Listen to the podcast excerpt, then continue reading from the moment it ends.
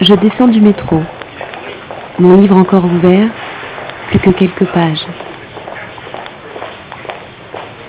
J'avance à l'aveugle, tout à ma lecture et me laisse porter par le courant des voyageurs en retard, des travailleurs pressés.